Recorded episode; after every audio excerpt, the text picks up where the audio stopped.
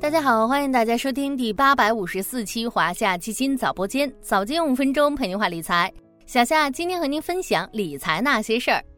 重仓了芯片主题的小伙伴，这两天可能感受了一把连续反弹的开心。在 Chat GPT 带来的人工智能热潮中，全球互联网巨头纷纷逐浪 AI。作为 AI 大模型的光通信核心器件，光芯片成为市场瞩目的焦点，国产替代的进程正在加速。在光芯片表现闪耀的同时，整个芯片行业似乎也迎来了周期见底。全球五月芯片销售连续第三个月上涨，部分半导体公司中报业绩预喜，成为芯片业景气触底的最新迹象。芯片产业的反转周期来了吗？咱们今天就来聊聊 AI 时代的新核心。和小伙伴聊了一下，这几年听的比较多的一个词就是半导体周期筑底，也是在最近，有关半导体周期反转增强的信号正在不断释放。首先是全球芯片行业数据接连报喜，美国半导体产业协会数据显示，全球五月芯片销售月增长百分之一点七，为连续第三个月月比攀升。接着是半导体产业链的部分行业库存去化基本完成。在经历了近两年的下行周期之后，部分上游领域，比如被动元件、面板、数字 SOC、存储、封测等行业的库存去化或接近尾声，逐渐进入触底回升阶段。下半年相关公司业绩有望迎来拐点。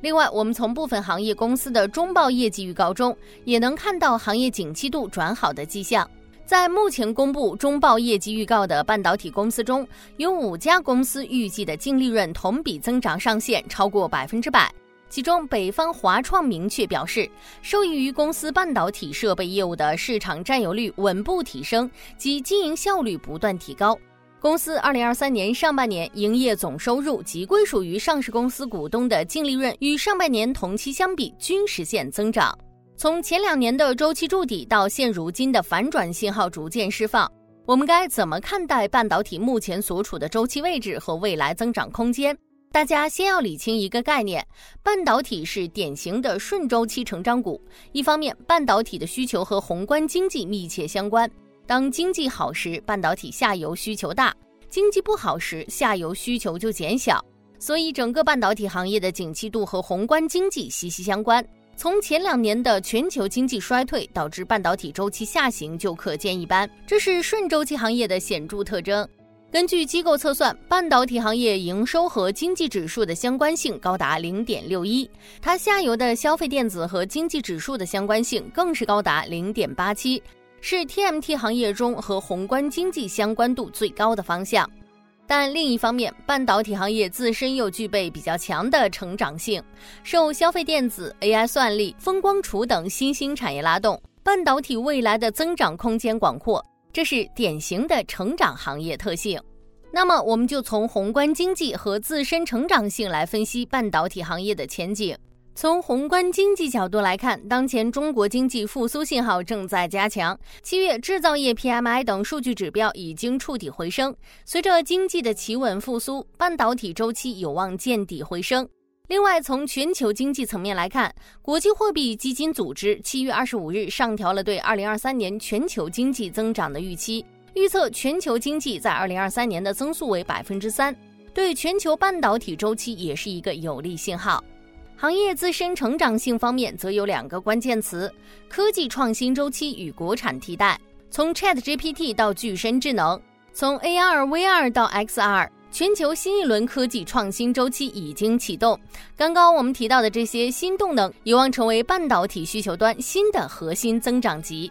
还有国产替代，以美国为首的发达国家对我国半导体产业的制裁，从卡芯片、卡制造到卡设备，步步升级。对我国半导体上中下游各个环节形成全方位封锁之势，在此背景下，我国半导体行业的自主可控紧迫性和必要性凸显，国产替代势在必行。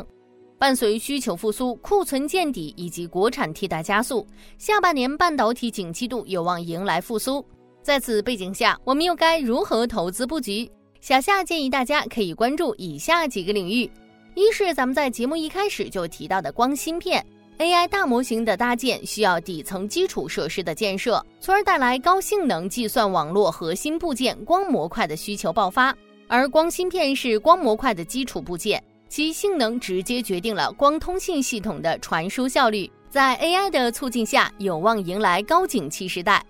二是目前国产化率低，但市场空间广阔的环节，包括刻蚀、薄膜沉积、光刻、量测监测等领域，未来国产替代加速或带来广阔的增量空间。